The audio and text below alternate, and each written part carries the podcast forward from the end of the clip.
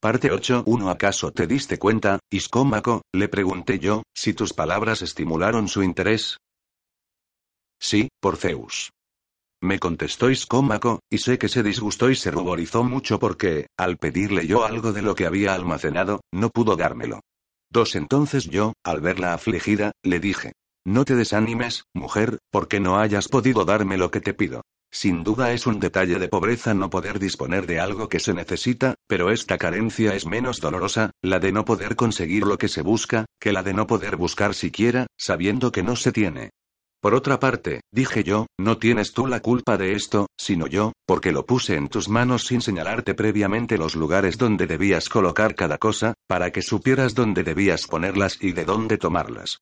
3. Nada hay más útil, mujer, ni tan hermoso para los hombres como el orden. Así, un coro está compuesto de una serie de personas, pero cuando cada uno actúa a su aire, resulta simple confusión y no es agradable verlos, mientras que cuando actúan y cantan disciplinadamente, las mismas personas dan la impresión de un espectáculo digno de verse y de oírse. 4. Así, también un ejército, querida, si está desordenado es una masa confusa, la presa más fácil para el enemigo y el más amargo espectáculo para los amigos, algo completamente inútil, asnos, tropas, bagajeros, infantería ligera, jinetes, carros, todo revuelto. ¿Cómo podrían marchar en esas condiciones? Se estorbarán unos a otros, el que anda al que corre, el que corre al que está parado, el carro al jinete, el asno al carro, ese el bagajero al soldado. 5. Y si tienen que entablar combate, ¿cómo podrían combatir en tal situación? Porque los que tienen que retirarse cuando ataca el enemigo, son capaces de arrollar en su repliegue a la infantería pesada. 6. En cambio, un ejército en orden es el espectáculo más bello para los amigos y el más desagradable para los enemigos. ¿Qué amigo, en efecto, no vería con placer un numeroso grupo de tropas avanzando en formación, o quién no se admiraría ante una carga de caballería por escuadrones, o qué enemigo no se asustaría al ver a la infantería, caballería, tropas ligeras, arqueros y enderos formados en filas cerradas y siguiendo a sus oficiales en perfecta disciplina? 7. Cuando marchan en orden, aunque sean muchas decenas de millares, se mueven todos tranquilamente como un solo hombre, pues los de detrás avanzan sin interrupción hacia el hueco que va quedando delante. 8. Y los barcos de guerra, repletos de gente, ¿por qué otro motivo son temibles para el enemigo y un espectáculo digno de admiración para los amigos, sino porque navegan con rapidez? ¿Y por qué otro motivo nos molestan unos a otros los que van a bordo sino porque están sentados en orden, alan y bogan en orden, y en orden embarcan y desembarcan?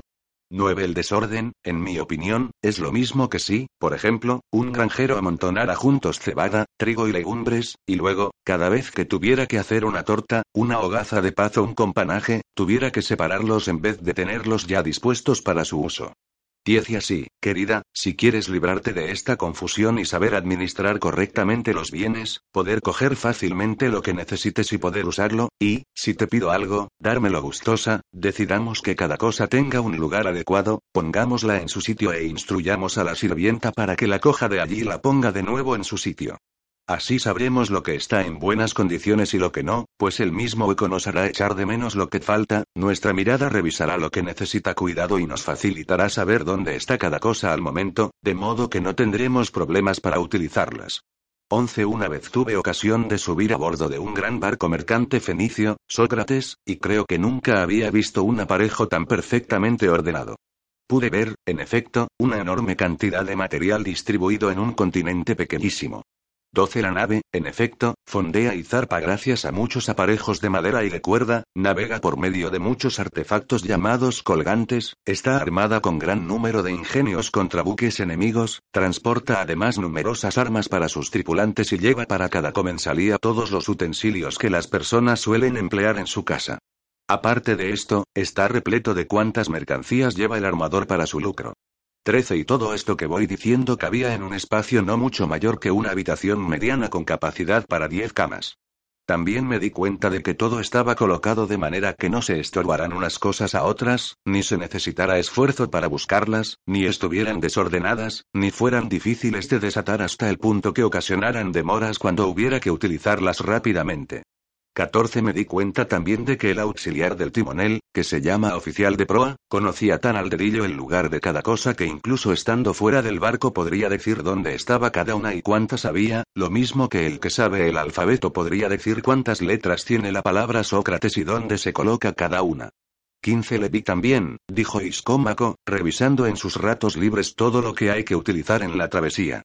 Sorprendido al ver su inspección, le pregunté qué hacía. Y él me contestó. Estoy inspeccionando, extranjero, por si ocurriera algún accidente, en qué estado se encuentran los aparejos del barco, por si falta alguno o si algo plantea problemas de manejo. 16 Porque, cuando la divinidad provoca una tempestad en el mar, no es posible ni buscar lo que se necesita ni entregar lo que no está preparado. La divinidad, en efecto, amenaza y castiga a los descuidados, y te puedes considerar muy afortunado con tal de que no aniquile a los inocentes. Si además salva a los que cumplen muy bien, tenemos que estar muy agradecidos. 17 Entonces, yo, al advertir ese orden perfecto de los aparejos del barco, le dije a mi mujer que sería terrible nuestra indolencia si los marineros encuentran espacio en los barcos por pequeños que sean y aunque se vean agitados por un violento oleaje mantienen, sin embargo, el orden y por aterrorizados que estén encuentran lo que necesitan coger, y en cambio nosotros, a pesar de tener distribuidos grandes halcones en la casa por separado para cada cosa, y aunque la casa está sólidamente asentada en tierra firme, no encontramos un sitio adecuado y a mano para cada objeto. ¿No sería grande nuestra insensatez? 18 Queda dicho lo ventajoso que es tener ordenado el dispositivo de enseres y lo fácil que es encontrar un lugar en la casa para poner donde conviene cada uno. 19 Qué hermoso resulta ver colocados los calzados uno junto a otro, cualquiera que sea su calidad, qué bello espectáculo ver los mantos de todas clases bien colocados por separado, las mantas, los vasos de bronce, los utensilios de la mesa, qué bello incluso lo que más haría reírse no al hombre serio, sino al ingenioso que hasta las marmitas según se dice puestas en buen orden dan sensación de armonía. 20 Todo lo demás en general gana en belleza si está puesto en orden porque cada clase de enseres se parece a un coro, y el centro de todos ellos resulta bello, al haber entre cada uno un espacio libre. De la misma manera, el coro cíclico no solo es un bello espectáculo por sí mismo, sino que también su centro parece bello y diáfano. 21 Si es verdad lo que estoy diciendo, podemos incluso hacer la prueba, sin problemas y con pocas molestias. Además, mujer, tampoco debe desanimarte pensar que sea difícil encontrar quien esté dispuesto a aprender el lugar de los objetos y de acordarse luego de volver a poner cada cosa en su sitio. 22 Pues sabemos indudablemente que la ciudad en su conjunto lo tiene todo en proporción diez mil veces mayor que nosotros, a pesar de lo cual, y cualquiera que sea el criado que se mande a comprar algo en la plaza, ninguno se quedará perplejo, sino que se verá que todos saben dónde tienen que ir para adquirir cada cosa. Y la única razón de ello es que cada cosa está colocada en un sitio determinado. 23 En cambio, cuando un hombre busca a otro, y a veces incluso siendo buscado por éste, a menudo renuncia a su empeño antes de encontrarlo. Y la causa de esto es, a su vez, no otra cosa sino el no haber acordado previamente dónde debe cada uno de los dos esperar. Esta es más o menos la conversación que recuerdo que mantuvimos a propósito del orden de los enseres y de la manera de colocarlos. Parte 9. ¿Uno y cuál fue el resultado? Le pregunté, ¿te dio la impresión, Iscómaco, de que tu mujer prestaba atención a lo que tú te interesabas en enseñarle? ¿Cómo no, si no hizo más que prometer que se esforzaría y estaba evidentemente muy alegre, como si hubiera encontrado un medio para salir del apuro, y me pedía que cuanto antes dispusiera las cosas como yo decía? Dos y cómo las dispusiste, Iscómaco? Le pregunté, ¿cómo? Lo primero que decidí fue enseñarle las posibilidades de la casa. Porque, desde luego, tiene pocos elementos decorativos, Sócrates, pero las habitaciones están construidas con el objeto de ser los receptáculos lo más adecuados posible para lo que van a contener, hasta el punto que ellos mismos invitan a poner lo que conviene en cada uno. 3. En efecto, el dormitorio, por lo seguro de su situación, acoge las colchas y enseres de más valor. Los cuartos secos de la casa, el trigo. Los frescos, el vino. Los luminosos, los trabajos y vajillas que necesitan luz. 4. A continuación le fui enseñando los cuartos de estar para la familia, muy decorados, que son frescos en verano y cálidos en invierno. Y le expliqué cómo toda la casa está orientada al mediodía, de manera que es evidente que está soleada en invierno y tiene buena sombra en verano.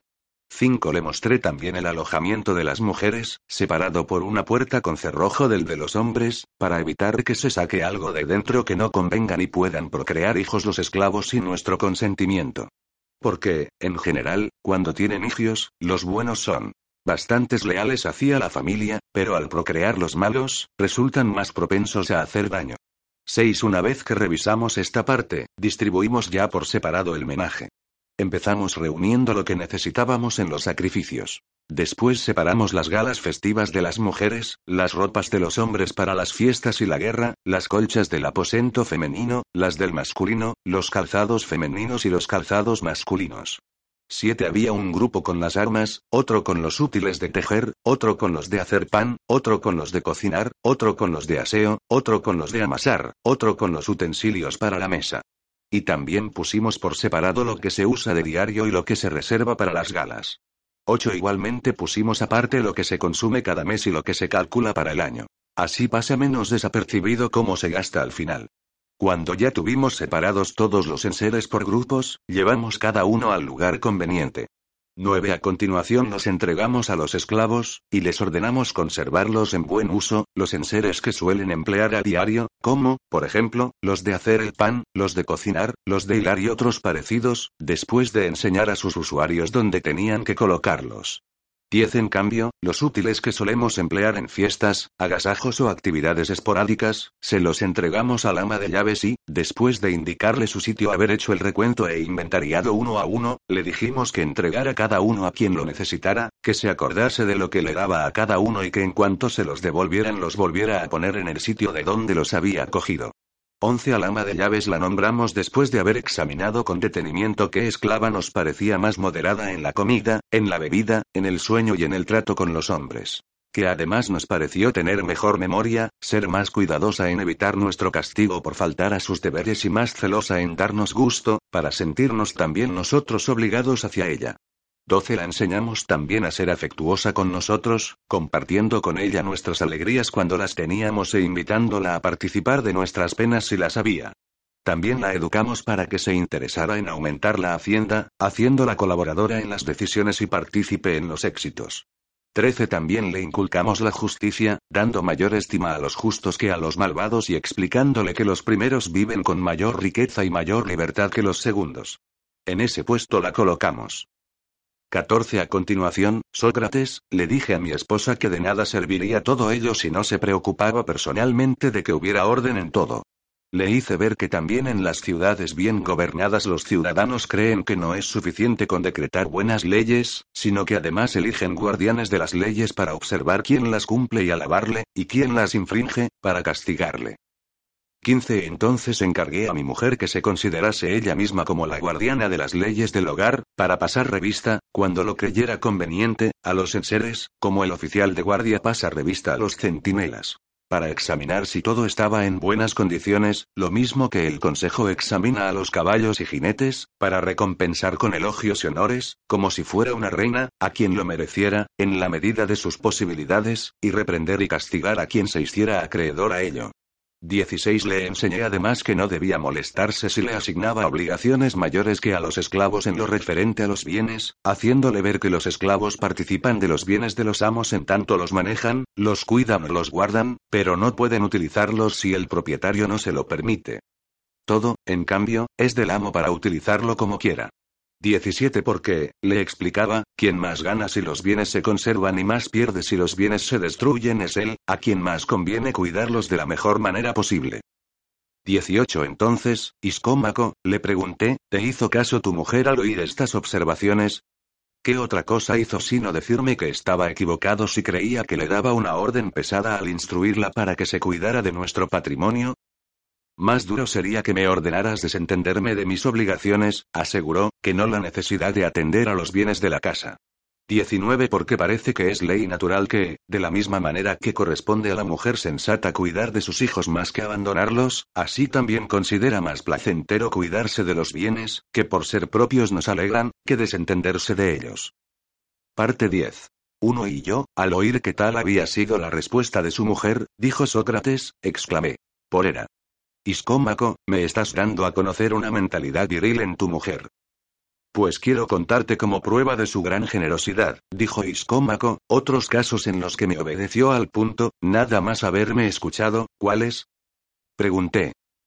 Dímelo, que me gusta más conocer la virtud de una mujer de carne y hueso que si Zeuxis me mostrara el retrato pintado de una mujer hermosa. Dos entonces replicó Iscómaco.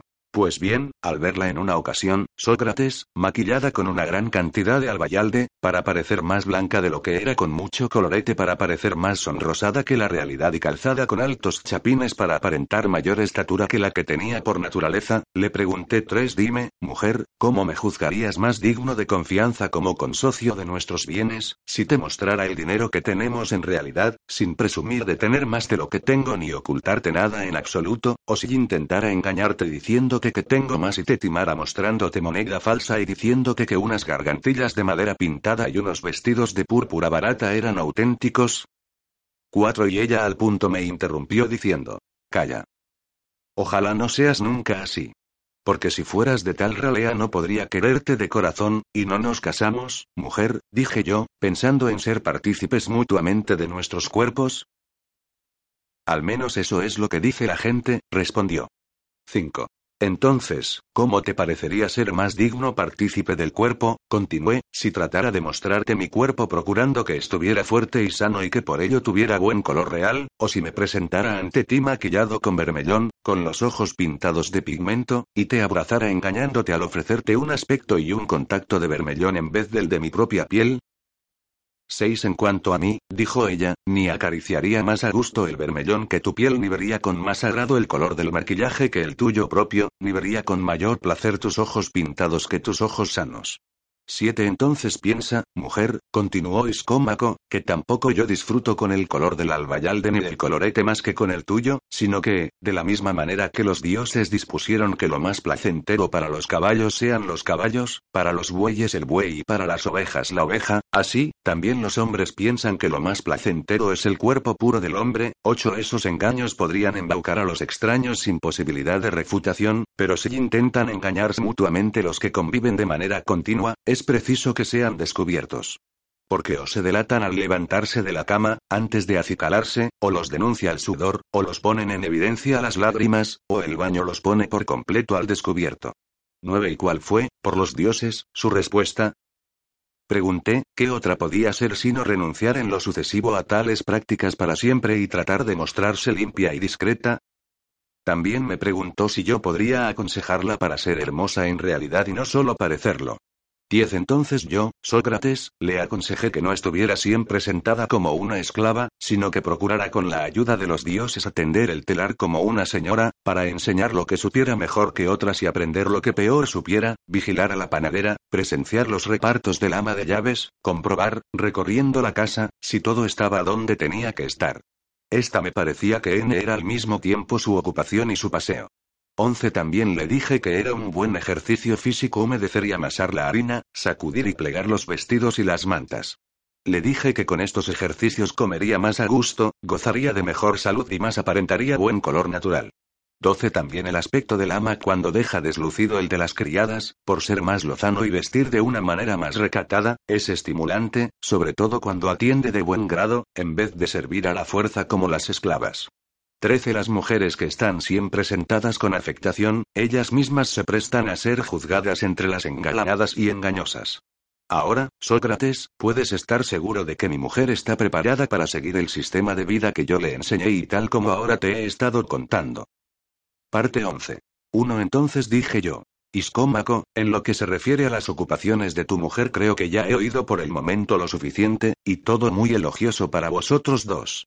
Pero ahora dedícate ya a hablarme de tu propia actividad, para que también tú disfrutes exponiéndome las razones de tu buena reputación y yo te quede muy agradecido por haber oído un relato completo de las ocupaciones de un hombre de bien y habérmelas aprendido hasta donde yo sea capaz. Después, por Zeus exclamó Iscómaco, con mucho gusto te explicaré mis actividades diarias, Sócrates, para que puedas corregirme si crees que hay algo incorrecto en mi conducta. 3. Pero bueno. Exclamé, ¿cómo podría corregir a un perfecto hombre de bien un hombre como yo, que tiene fama de ser charlatán, de estar en las nubes, y la acusación que me parece la más absurda de todas, la de ser un hombre pobre? 4. Te aseguro, Iscómaco, que me habría sentido muy desmoralizado por esta acusación si al encontrarme recientemente con el caballo de Midas el forastero no hubiera visto que le seguía una gran cantidad de curiosos ni hubiera oído los muchos comentarios que hacían sobre él. De modo que me acerqué al mozo de cuadra y le pregunté si el caballo tenía mucho dinero. 5. Él me miró de arriba abajo como si no estuviera bien de la cabeza al hacer esa pregunta y me respondió. ¿Cómo podría tener dinero un caballo? Entonces yo me sentí muy aliviado al escuchar que incluso a un caballo pobre se le permite ser bueno con tal de tener un alma noble. 6. Por ello, en la idea de que también a mí se me permite llegar a ser un hombre de bien, cuéntame en detalle tus ocupaciones, para que, en la medida de mis posibilidades, oyéndote pueda aprender, y procure a partir de mañana seguir tu ejemplo. Porque es un día propicio para empezar un curso de virtud.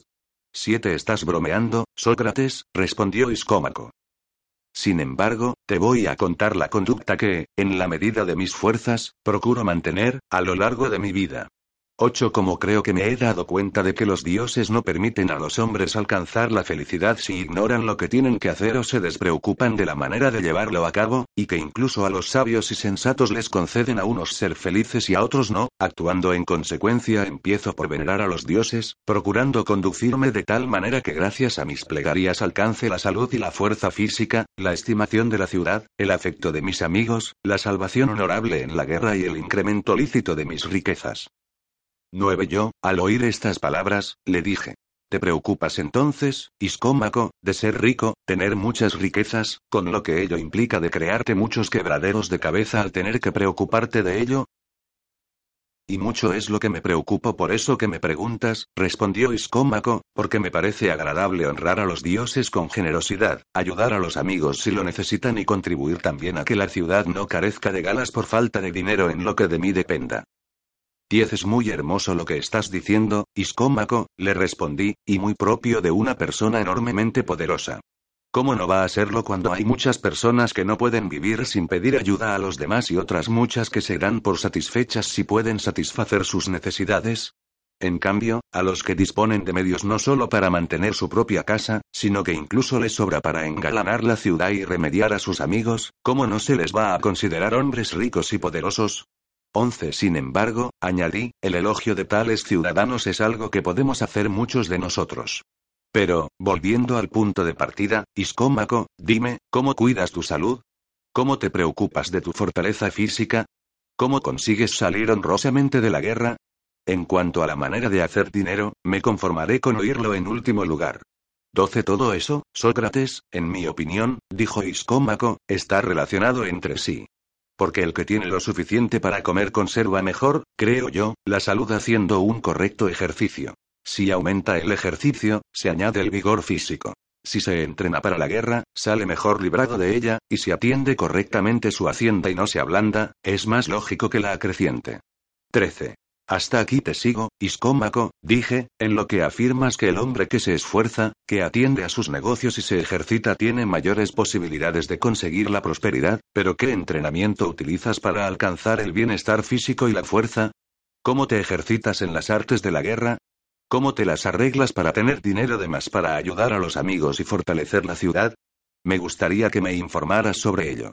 14 Pues bien, Sócrates, respondió Iscómaco, suelo levantarme de la cama a una hora en que, si tuviera necesidad de visitar a alguien, podría encontrarle todavía en su casa. 15 Y si tengo que hacer alguna gestión en la ciudad, el ocuparme de ella me sirve de paseo. En caso de no haber nada urgente en la ciudad, el esclavo lleva mi caballo a la finca, y mi viaje al campo me sirve de paseo, tal vez mejor, Sócrates, que si me paseara. Por el pórtico cubierto del gimnasio. 16 Una vez que llego al campo, ya estén plantando, ya barbechando, sembrando o almacenando la cosecha, vigilo cómo hacen cada una de las faenas y les corrijo si conozco algún método mejor que el que emplean. 17 A continuación, por lo general monto a caballo y practico ejercicios hípicos lo más parecidos posible a los que es preciso hacer en la guerra, sin evitar ni la marcha en orden oblicuo, ni en pendiente, foso o canal, pero cuidando, en la medida que lo permite esa monta, de no lisiar al caballo.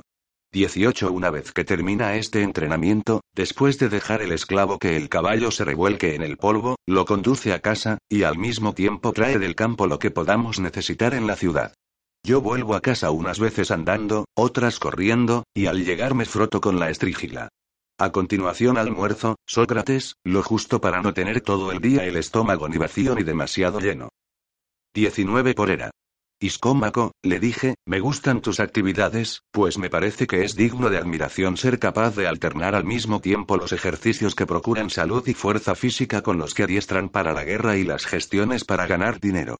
20 y además presentas pruebas convincentes de que atiendes con eficacia cada uno de esos aspectos, ya que en términos generales te vemos, gracias a los dioses, disfrutando de salud y vigoroso, y sabemos que estás considerado entre los mejores jinetes y entre los ciudadanos más ricos. 21 Pues bien, aun obrando así, Sócrates, son muchos los que me agobian con calumnias, aunque tú a lo mejor estabas esperando que yo dijera que muchos me llaman hombre de bien. 22 Lo que sí te iba a preguntar, Iscómaco, le dije, era si también te cuidas para estar en condiciones de defenderte y demandar a alguien si te encuentras en el caso de tener que hacerlo, y no te parece, Sócrates, que es eso mismo lo que me paso la vida practicando, mi defensa, puesto que no hago daño a nadie, y hago el bien que puedo a muchos? ¿Y no crees que me ejercito en acusar a la gente cuando veo que algunas personas hacen daño en privado a muchos y al Estado y no hacen el bien a nadie? 23 ¿Y también te ejercitas en expresar tu opinión sobre estos temas? Le pregunté. Aclárame también este punto, Iscómaco. Pues bien, Sócrates, nunca dejo de ejercitarme en la oratoria. Porque o bien escucho la defensa o la acusación de un esclavo e intento someterla a prueba, o bien censuro o alabo a alguien ante los amigos, o intento reconciliar a personas conocidas tratando de hacerles ver que les conviene más ser amigos que enemigos. 24. Criticamos a alguien en presencia de un general, o defendemos a alguien víctima de una acusación injusta, o acusamos entre nosotros a quien recibe honores indebidos. A menudo también celebramos consejo elogiando los planes que debemos realizar y censuramos los que no queremos llevar a cabo. 25 De hecho, Sócrates, yo me he visto juzgado antes de ahora, y condenado a un castigo o una multa, ¿por quién, Iscómaco? Pregunté. Porque esto no lo sabía. Por mi mujer, respondió, ¿y cómo defiendes tu pleito? Pregunté. Cuando conviene decir la verdad, muy bien. Cuando, por el contrario, hay que decir mentiras, Sócrates, soy incapaz, por Zeus. De presentar como fuerte el argumento más débil. Entonces le dije. A lo mejor, Iscómaco, es que no eres capaz de convertir la mentira en verdad. Parte 12.1 Pero temo que te estoy reteniendo, Iscómaco, dije, y que tú estás deseando marcharte. De ningún modo, Sócrates, dos por Zeus. Contestó, pues no pienso irme hasta que el mercado esté completamente vacío, por Zeus. Exclamé, muchas precauciones tomas para no perder el derecho al apelativo de hombre de bien. Por ello, ahora, aunque tal vez te reclamen muchas obligaciones, como te citaste con los extranjeros, los esperas para no faltar a tu palabra. Pero tampoco me desentiendo, Sócrates, de las obligaciones a que te refieres, pues tengo capataces en la finca. 3. Y cuando necesitas un capataz, le pregunté, averiguas si hay en alguna parte alguien que sea capaz y procuras comprarlo, como cuando necesitas un carpintero estoy seguro de que reconsideras si viste en alguna parte alguien con esa capacidad e intentas adquirirlo, o tú mismo procuras instruir a tus capataces. 4. Por Zeus. Sócrates, yo mismo intento instruirlos, dijo. Porque el hombre que deba bastarse para cuidar de la finca en mi lugar cuando yo esté ausente, ¿qué otra cosa necesita saber sino lo mismo que yo conozco? Y si efectivamente yo soy capaz de dirigir las faenas, sin duda podría también enseñar a otro lo que yo mismo sé. 5 Entonces, dije yo, tendrá que ser ante todo leal a ti y a los tuyos, si va a representarte en tu ausencia. Porque sin lealtad de qué sirven los conocimientos del capataz, cualesquiera que sean, de nada, por Zeus. Dijo Iscómaco, y precisamente por eso intento formarlo ante todo en la lealtad hacia mí y los míos. Seis y cómo formas, por los dioses. Dije yo, ¿a quién quieres que tenga lealtad hacia ti y los tuyos? Siendo generoso, por Zeus. Contestó Iscómaco, cada vez que los dioses nos conceden algún bien en abundancia, ¿Siete quieres decir con eso? Dije, que quienes disfrutan de tus bienes se hacen leales a ti y desean tu prosperidad. Sí, Sócrates, porque veo que este es el mejor instrumento para conseguir su lealtad. Ocho y una vez que se ha hecho leal a ti, Iscómaco, le dije, ¿será por ello un capataz competente? ¿No te das cuenta de que casi todos los hombres, por así decirlo, son leales a sí mismos y, sin embargo, muchos de ellos no están dispuestos a molestarse para tener los bienes que desean? 9. Por Zeus. Dijo Iscómaco, es que cuando quiero nombrar capataces a tales personas también les enseño a ser diligentes. 10. ¿Cómo? ¿Por los dioses? Dije, porque yo estaba totalmente convencido de que no se podía enseñar a ser diligente. Tampoco es posible, Sócrates, respondió, enseñar a todos uno tras otro a ser diligentes. 11 En ese caso, dije yo, ¿a quiénes se puede enseñar? Indícamelos claramente. En primer lugar, Sócrates, dijo, no podrías hacer diligentes a los alcohólicos, pues la embriaguez ocasiona el olvido de todas las obligaciones. 12. Entonces, pregunté yo, ¿únicamente los dominados por la bebida son incapaces de ser diligentes, o también hay otros? Sí, por Zeus. Respondió Iscómaco, también los que se dejan dominar por el sueño, porque dormidos no podrían cumplir personalmente sus obligaciones ni proponer a otros para que las cumplieran. Trece bien, entonces, dije yo, únicamente estos serán incapaces de ser instruidos en esta diligencia, o hay otros además de estos, en mi opinión, dijo Iscómaco, los que están locamente apasionados por los placeres amorosos tampoco pueden asimilar otro cuidado que el de su amor. 14 No es fácil, en efecto, que encuentren esperanza u ocupación más placentera que la de sus amores, ni tampoco es fácil encontrar, cuando abandonan lo que tienen que hacer, un castigo más duro que la separación de sus enamorados. Por ello renuncio a intentar siquiera formar capataces con individuos de esta clase. 15 ¿Y qué ocurre? le dije, con los que tienen pasión por el lucro. ¿También estos son incapaces de aprender el cuidado de las faenas agrícolas? No, por Zeus. Contestó Iscómaco, de ningún modo, sino que incluso es muy fácil educarlos en esta tarea. No hay que hacer otra cosa que mostrarles que su diligencia es lucrativa. 16 En cuanto a los demás, dije, si son capaces de dominar las pasiones que tú condenas y son codiciosos de una manera discreta, ¿cómo les instruyes para ser diligentes en lo que tú deseas? De una manera muy sencilla, Sócrates, respondió. Cuando veo que son diligentes, les alabo y procuro concederles honores, pero cuando veo que se descuidan trato de decirles y de hacerles cosas que les duelan. 17 Ea. Iscómaco, dije, deja de momento a un lado el tema de los que son educados en la diligencia y háblame del sistema educativo en sí. ¿Se puede hacer a los demás diligentes siendo uno mismo indolente? 18 No, por Zeus. Respondió Iscómaco, lo mismo que una persona que no sepa música no puede enseñar música a otros. Porque es difícil que se pueda aprender a hacer bien lo que el maestro enseña mal, y si el amo enseña a ser indolente es difícil que el criado resulte diligente. 19 Para decirlo en pocas palabras, creo que no he encontrado esclavos buenos en manos de un amo malo. En cambio, sí he visto esclavos malos de un amo bueno, pero al menos no quedaban impunes. Quien quiera formar hombres diligentes debe supervisar y examinar las tareas, estar dispuesto a recompensar al responsable de una labor bien hecha y no vacilar en imponer el justo castigo al indolente. 20 Me parece que está muy bien, dijo Iscómaco, la respuesta que se atribuye al bárbaro cuando el gran rey se encontró con un buen caballo, quiso engordarlo en el más breve plazo posible y le preguntó a uno que tenía fama de entendido en caballos qué es lo que más rápidamente engorda al caballo. Se dice que el otro respondió. El ojo de su amo, de la misma manera, Sócrates, me parece que en general es el ojo del amo lo que consigue los mejores resultados. Parte 13. Uno una vez que hayas inculcado en una persona con la mayor firmeza la idea de que debe atender a las obligaciones que tú le asignes, dije, ¿será ya capaz esa persona de actuar como capataz, o tendrá que aprender más cosas si se dispone a ser eficiente? Dos sí, por Zeus.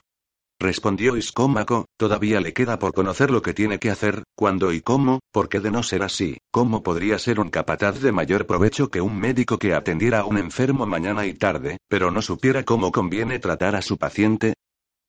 3. Y si llega a aprender cómo deben hacerse las faenas, ¿todavía necesitará algo, o será ya ese un perfecto capataz? Pregunté. En mi opinión, dijo, debe aprender a mandar a los trabajadores. Cuatro entonces, dije, ¿tú enseñas también a los capataces a saber mandar? Al menos lo intento, dijo Iscómaco. ¿Y cómo, por los dioses? le pregunté, ¿les enseñas a tener dotes para el mando? De una manera muy pueril, Sócrates, respondió, hasta el punto que a lo mejor te reirías de mí si lo oyeras. 5. Pues la cosa no es como para tomarla a broma, Iscómaco, dije. Porque quien es capaz de formar personas con dotes de mando, es evidente que puede formar también hombres capaces de ser amos, y quien puede formar amos, también puede formar hombres que sepan ser reyes, de manera que no me parece digna de risa sino de grandes elogios una persona capaz de conseguir tal cosa. 6 Pues bien, Sócrates, respondió, los animales en general aprenden a obedecer por dos procedimientos recibiendo un castigo cuando intentan desobedecer, y siendo premiados con buen trato cuando atienden de buen grado. 7. Por ejemplo, los potros aprenden a obedecer a los domadores porque cada vez que se muestran dóciles reciben alguna golosina, pero cuando se desmandan tienen problemas, hasta que se someten a la voluntad del domador. 8. También los perrillos, que son muy inferiores al hombre en cuanto a inteligencia y lengua, sin embargo, aprenden a correr en círculo, a dar vueltas de campana y otras muchas mañas por el mismo procedimiento cuando obedecen consiguen algo que desean, pero cuando desobedecen reciben un castigo. 9. A los hombres se les puede hacer más dóciles incluso con la palabra, haciéndoles ver que les conviene obedecer. En cuanto a los esclavos, también es para ellos muy adecuada la educación que parece propia de animales para enseñarles a obedecer. Halagando, en efecto, los apetitos de su estómago podrías conseguir muchas cosas de ellos. En cambio, a los de naturaleza ambiciosa les estimulan las alabanzas, pues algunas naturalezas sienten tanta hambre de elogio como otras de comida y de bebida. 10. Estos procedimientos, que yo mismo empleo porque creo que hacen a los hombres más obedientes, me sirven para formar a los que quiero nombrar capataces, pero tengo otros medios para ayudarles. No hago de la misma calidad los vestidos y calzados que tengo que proporcionar a los trabajadores, sino que unos son mejores y otros peores, para poder recompensar al mejor servidor con los mejores y dar los malos a los peores. 11. Yo pienso, en efecto, Sócrates, que sienten una gran desmoralización los buenos cuando ven que son ellos los que realizan los trabajos pero reciben la misma remuneración que los que no están dispuestos a esforzarse o a correr riesgos cuando hay que hacerlo.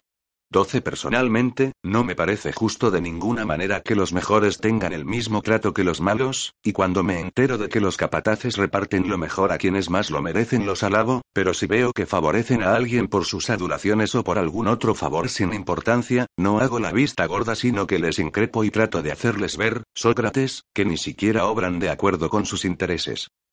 Parte 14. Uno y una vez que tenga ya la capacidad suficiente de mando, Iscómaco, para conseguir que le obedezcan, dije yo, ¿le consideras un capataz perfecto, o todavía le falta alguna cualidad, además de las que ya has citado? Dos sí, por Zeus. Dijo Iscómaco, la de abstenerse de los bienes de su amo y no robar. Porque si el que maneja las cosechas se atreviera a hacerse con ellas hasta el punto de no dejar beneficios de las faenas agrícolas, ¿qué provecho tendría el trabajo de la tierra bajo su cuidado? 3. Entonces también te dedicas a enseñarles esa clase de justicia. Efectivamente, respondió Iscómaco. Sin embargo, no veo que todos estén dispuestos a prestar atención a ese tipo de enseñanza. 4. A pesar de ello, tomando ejemplos de las leyes de Dracón y de las de Solón, intento guiar a mis esclavos por el camino de la justicia. Me parece, efectivamente, que aquellos hombres famosos promulgaron la mayoría de sus leyes para enseñar esta clase de justicia. 5 está escrito, en efecto, que se castiguen los robos y que se aprisione a los convictos de robo y se dé muerte a los violentos. Es evidente que estas normas las escribieron con la intención de hacer perjudicial para los culpables el lucro ilegal. 6 Por ello, yo, aplicando alguna de estas leyes y otras del Código Real, procuro hacer honrados a mis esclavos en los asuntos que manejan.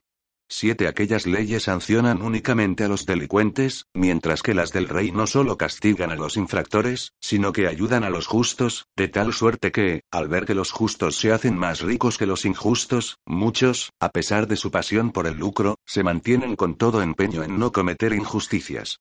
8. Pero si advierto que algunos, a pesar del buen trato que les doy, todavía intentan cometer injusticias, a esos, en la idea de que son codiciosos incurables, les doy el cese en su empleo.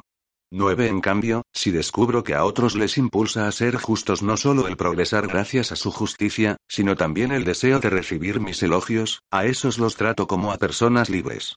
10 porque yo pienso, Sócrates, que en eso consiste la diferencia entre un hombre pundonoroso y un hombre codicioso en estar dispuesto a esforzarse cuando es necesario, para conseguir alabanza y gloria, aceptar riesgos y abstenerse de las ganancias vergonzosas.